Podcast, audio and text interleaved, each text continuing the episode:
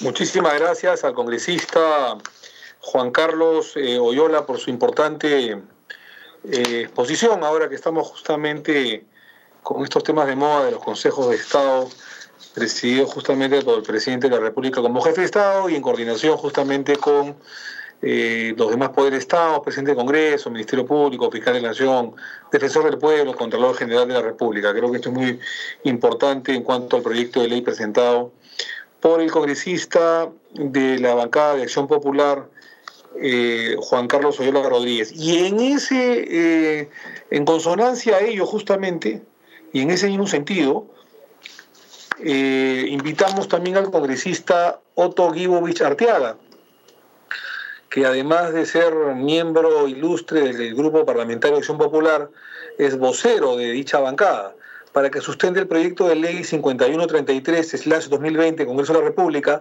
ley de reforma constitucional que crea el Consejo de Estado, repito, presentado eh, por el Grupo Parlamentario de Acción Popular, del cual él es además vocero, titular, eh, a iniciativa del propio Otto Gibovich Arteaga. En atención a lo dispuesto entonces por el primer párrafo del artículo 70 del reglamento del Congreso, se invita al congresista Otto Gibovich Arteaga a efecto de sustentar la propuesta legislativa de su autoría. Para mí es un gusto presentarte, Otto, así que no hay más este, preámbulo, ni proemio, ni prefacio. Encantado, Otto. Adelante, por favor. Muchas gracias, Omar, y permítame empezar saludando a toda tu comisión. Estoy aquí desde las 3 de la tarde y la verdad que ingresé y me he quedado gustoso escuchando los temas. Yo, no podía participar, pero eh, me he quedado eh, gustoso escuchando los temas tan importantes que se debaten en, esta comisión. ciertamente son temas eh, que tienen que ver con los cambios constitucionales, con los cambios de las leyes electorales, con la modernización de la política, que es fundamental para el país y creo que se demandan cambios, ¿no? Cambios que quizá, como lo dije la vez pasada, pudieron haberse hecho hace 10, 15 años, pero que estamos asumiéndolo en este, en este Parlamento. Perdón, un segundo, permíteme 30, 10 segundos. Puedes participar, ¿ah? Estás como congresista de la República, así no seas de la comisión ni titular necesitario, puedes participar y debatir. Lo que no puedes hacer es votar, salvo que, salvo que seas accesitario y reemplaces al titular, pero puedes participar, claro que sí. Ojalá que no, tú como vocero de tu bancada eh, nos encantaría que puedas darnos tus opiniones. Así que las puertas de la Comisión de Constitución siempre van a estar abiertas para un hombre tan bueno e ilustre y, como, y noble como Otto Vivovich. Así que adelante, Otto. Gracias por la palabra, Marco. Sí, te tomo la palabra y regresaré porque he visto que hay temas muy importantes y ustedes tienen ahí una gran responsabilidad.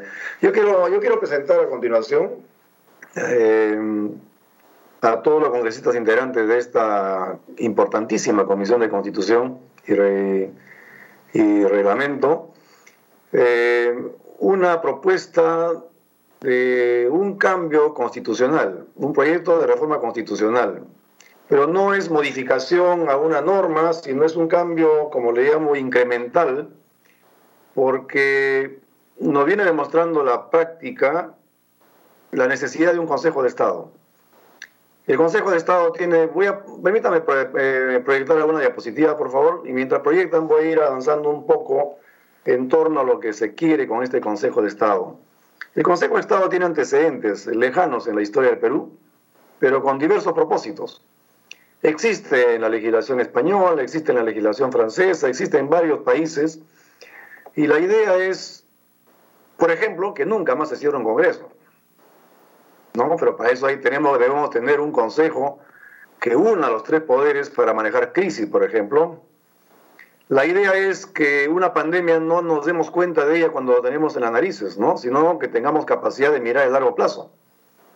¿no? Entonces, no tenemos organismos, tenemos, bueno, podríamos decir de plan o el, acuerdo nacional, pero las decisiones, decisiones eh, de políticas de Estado que miren 10, 15, 20 años delante del país, eh, no, no la tenemos, no la tenemos, tenemos buenas intenciones, pero concretamente el país no lo tiene. Por ello la importancia, creo yo, de que podamos eh, hacer un cambio, una reforma constitucional e incluir un Consejo de Estado que puede ser de mucha importancia. No sé si podemos tener ya la diapositiva, por favor.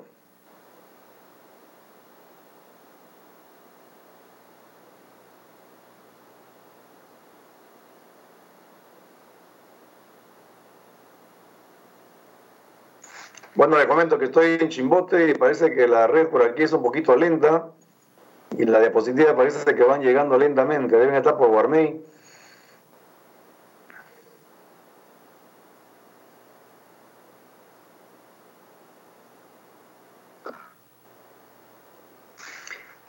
Aquí tenemos ya la, la, propuesta en una diapositiva. La siguiente, por favor.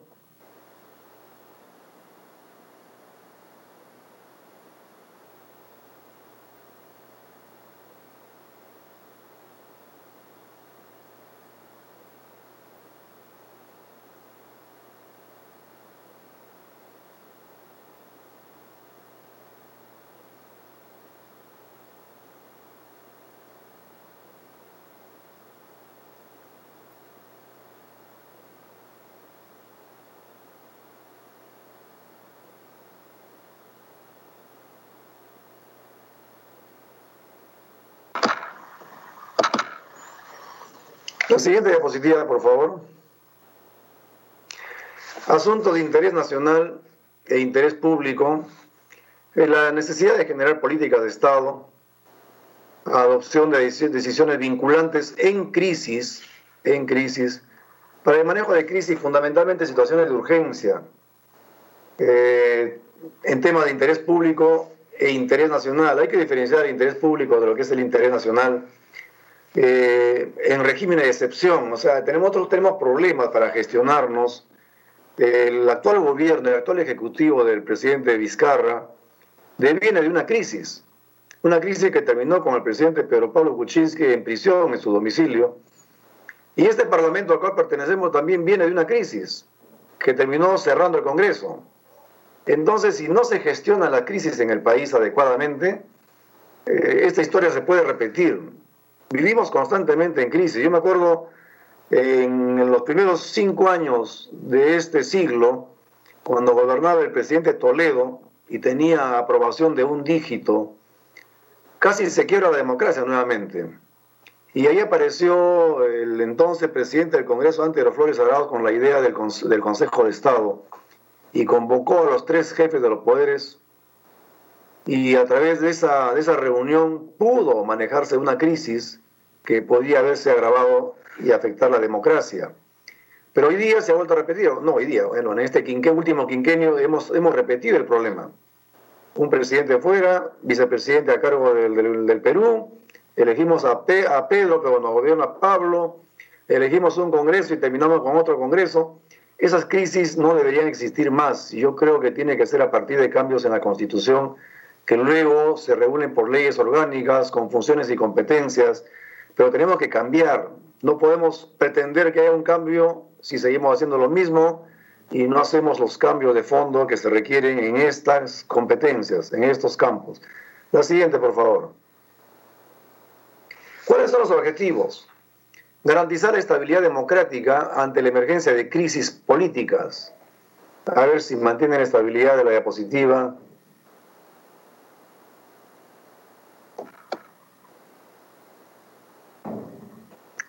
Omar, ¿están viendo ustedes las diapositivas? Sí, sí, sí, sí, adelante Otto, estamos viendo, sí. Garantizar el objetivo, garantizar la estabilidad democrática ante la emergencia de crisis política, discutir y definir temas de interés público e interés nacional, entiendas el interés público, el interés de la sociedad, el interés nacional básicamente, además del interés interno, también tiene que ver con el interés más allá de las fronteras, ¿no? Es el interés público en relación a los intereses de otros estados, definir políticas de Estado más allá de las políticas de gobierno. Eh, en el Perú sucede que nos gobernamos normalmente casi de manera natural por políticas quinquenales. ¿Qué hacen los candidatos? Presentan sus planes de gobierno, planes de gobierno y planes de gobierno que muchas veces ni se alcanzan muchas veces ni se cumplen. Y quizá también ahí requeriríamos en el futuro tener eh, algún, algún dispositivo legal que, que, impida la estafa política de ofrecer algo y no hacerlo en el quinquenio.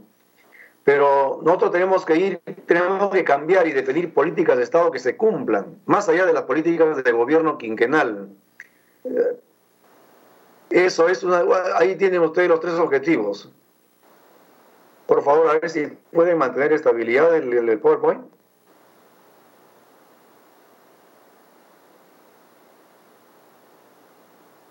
La siguiente diapositiva, por favor.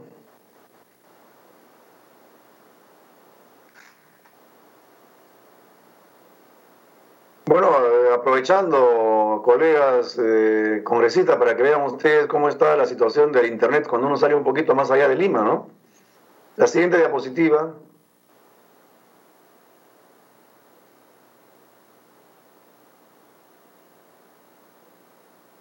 Y así como está el Internet, la educación, la teleeducación hoy día en el país, la verdad que solamente funciona en las grandes ciudades. En las zonas alejadas no hay teleeducación, no llega Canal 7, o sea, prácticamente el año está perdido para millones de niños. ¿Cómo estaría conformado un Consejo de Estado? Por favor,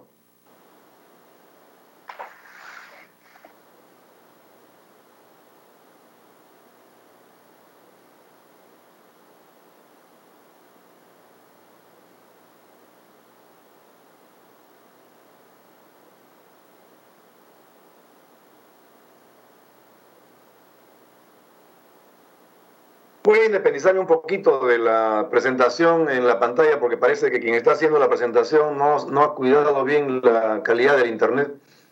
Eh, la siguiente diapositiva, ¿cómo estaría conformado un Consejo de Estado? La idea es tener miembros plenos, que sería el, presidente de la República como, como máximo representante, jefe de Estado y del Ejecutivo, máximo representante del Ejecutivo, el presidente del Poder Legislativo, el Congreso de la República, la representación, y el presidente del Poder Judicial. Ese sería el Consejo de Estado pleno. Eh, y sería convocado por el presidente de la República. O, en su defecto, por dos miembros que no sean necesariamente el presidente de la República. El presidente de la República podría haber optado por una, una postura política atentatoria contra la democracia podrían ser convocados por dos miembros que no sea el presidente de la República. ¿Cuáles serían los miembros funcionales? Porque habría, podría, así como hay un Consejo de Estado pleno, podría haber un Consejo de Estado ampliado. Y ahí estamos considerando a todos los miembros de los organismos constitucionalmente autónomos. El presidente del Tribunal Constitucional, el presidente de la Junta Nacional de Justicia, el defensor del pueblo, el presidente del Jurado Nacional de Elecciones, el jefe de la OMPE, de RENIEC, el presidente del Banco Central de Reserva, el superintendente de Banca y Seguros y todos los organismos constitucionalmente autónomos. No irrogaría ningún gasto al Estado. Algunos antecedentes. En el año 1821, San Martín tuvo la idea de crear un Consejo de Estado cuyo objetivo sería sentar la base de una futura monarquía constitucional. Recuerden ustedes que al, nacer la República, al nacer, al nacer la vida independiente, el, país, la patria, no se tenía claro cuál iba a ser el derrotero. Ahí aparece la figura que la mencioné en Trujillo, de José Faustino Sánchez Carrión, uno de los padres de la República, y que no se le ha rendido el homenaje que merece hasta la fecha, a mi entender. Pero en ese entonces San Martín tuvo la idea de un Consejo de Estado cuyo, cuyo objetivo era sentar la base de una futura monarquía constitucional, nada menos. Este consejo fue creado en octubre del año 1821, pero no tuvo duración. Y el consejo tenía entre sus funciones dar, dar dictámenes en los casos de difícil deliberación, o sea, manejo de crisis, básicamente. El año 1834 nuevamente aparecen eh, regulaciones respecto a las competencias en el Consejo de Estado que tenía un control constitucional dirigido a los actos constitucionales del Poder Ejecutivo, pero nada más que eso. En el año 1920, el Consejo de Estado, compuesto por siete miembros nombrados con el voto del Consejo de Ministros y aprobación del Senado. O sea, se creaba un cuerpo, pero era nombrado por el Consejo de Ministros y aprobado por el Senado de la República.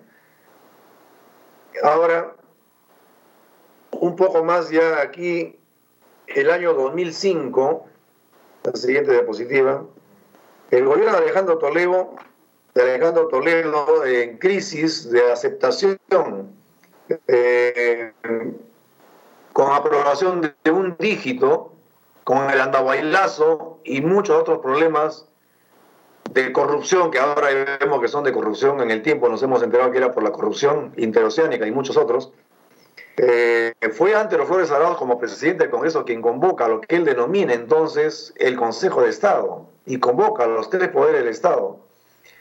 Y ahí aparece en este siglo lo que podría ser la génesis de lo que podría aprobarse, si es que ustedes lo consideran conveniente, miembro de esta comisión tan importante, el Consejo de Estado.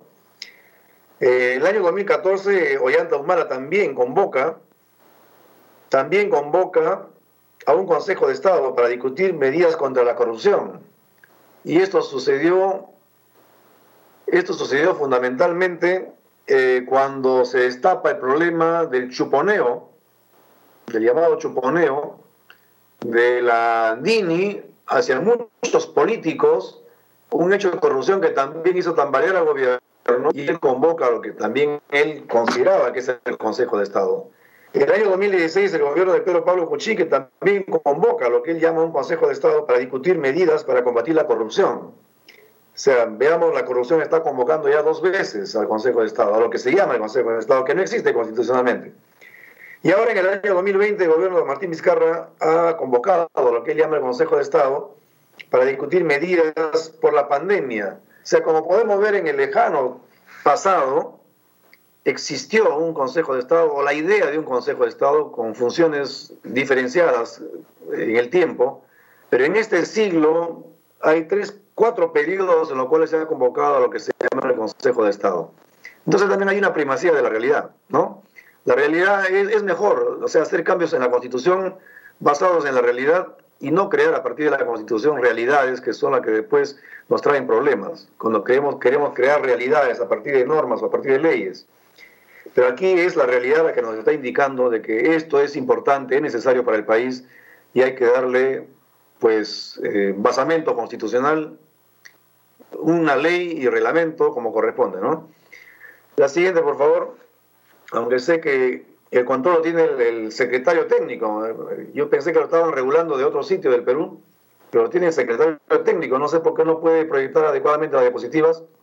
Hace rato que hemos pasado eso, secretario técnico, por favor, un poquito más de atención. La siguiente diapositiva, secretario técnico, por favor.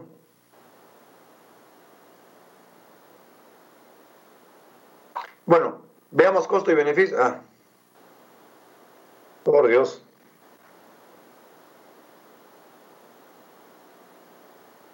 Veamos costo y beneficio. No hay robo gasto alguno al erario nacional. Nadie recibiría suma alguna. Contribuiría en la concreción de objetivos importantes, objetivos nacionales, son los que nos faltan definirlos y tenerlos en la mente.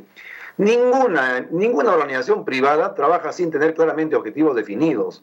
Y en el Estado sabemos nosotros cuáles son los objetivos nacionales que tiene cada, cada gobierno eh, en su quinquenio ¿Sabemos cuáles son los objetivos nacionales a, digamos, a 10, 20 años? Eh, no tenemos claramente. Y eso y una condición para que algo se llame objetivo es que sea conocido y compartido en una visión. Y nada de eso existe. Y consiguientemente, si no hay objetivos eh, consensuados, aceptados por la sociedad o por la nación, imposible tener políticas de Estado. Esa es la gran preocupación que a mí siempre me ha, me ha tenido ahí observando este fenómeno, porque eso no permite una planificación adecuada. Las políticas de Estado deberían ser la base para hacer las políticas de gobierno. Ahora, el acuerdo nacional tiene acuerdo, pues tiene una tres decenas de acuerdos por ahí, pero que, eh, no han sido convocantes. Si usted pregunta, o si alguien pregunta, a ver que te digan cuáles son los, los temas, los objetivos que está planteado en el acuerdo nacional, nadie se va a acordar. Nadie lo va a decir. Pero hay, objetivos nacionales como por ejemplo el trasvase de aguas que se van al, de aguas que se van al, al Atlántico para irrigar la costa. Ese debe ser un gran objetivo nacional. Pero no está mencionado en ningún sitio. Bueno, coadyuvar también en la adopción de medidas inmediatas para mitigar efectos de circunstancias adversas y llámese crisis la siguiente diapositiva, por favor.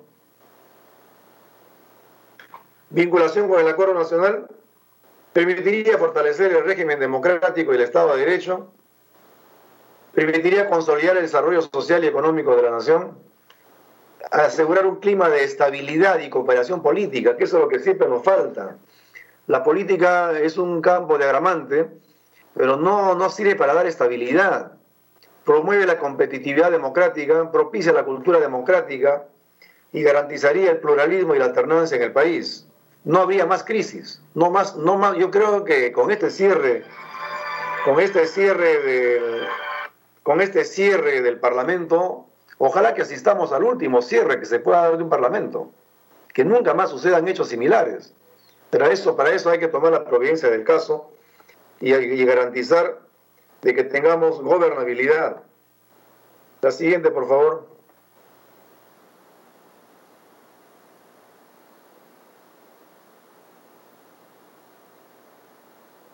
Bueno, con todos los... Yo he tenido problemas acá para ver las diapositivas, eh, pero espero, eh, señor presidente de la Comisión de Constitución, estimados colegas, que pueda haber yo explicado lo que pretende este proyecto de reforma constitucional. Es un cambio incremental. No existe nada en la Constitución que nos hable del Consejo de Estado. Creo firmemente en el Consejo de Estado como un órgano consultivo, pero también que en crisis pueda tener, eh, pueda tomar decisiones que puedan salvar al país de las crisis gravísimas. Creo un Consejo de Estado que mire el mediano y largo plazo del país, que nadie lo ve y que nadie hace vinculante. Eh, creo eh, que la vida, que, la, que el sistema democrático merece algo más de lo que tenemos hoy en día para hacerla prevalecer. No es suficiente, no alcanza. Las crisis nos han consumido en el tiempo. Somos productos, eh, congresistas, miembros de este Parlamento, somos producto de una crisis que espero nunca más se repita. Y el mismo Ejecutivo es producto de otra crisis. Y no podemos seguir así. Creo que el país merece que hagamos un esfuerzo para buscar una gobernabilidad y una sustentación, hacer sostenible un sistema democrático. Cada vez que elegimos un presidente pareciera que estuviésemos eligiendo a un, a un virrey. Tenemos miedo qué va a pasar cuando llegamos a cada, cada, cada proceso eleccionario. Tenemos miedo qué va a pasar. ¿A dónde vamos a ir? O sea, no tenemos un horizonte claro. Yo apuesto porque sea el Consejo de Estado quien nos pueda dar ese horizonte ese horizonte de políticas de Estado a partir de la cual se generen las políticas de gobierno quinquenales.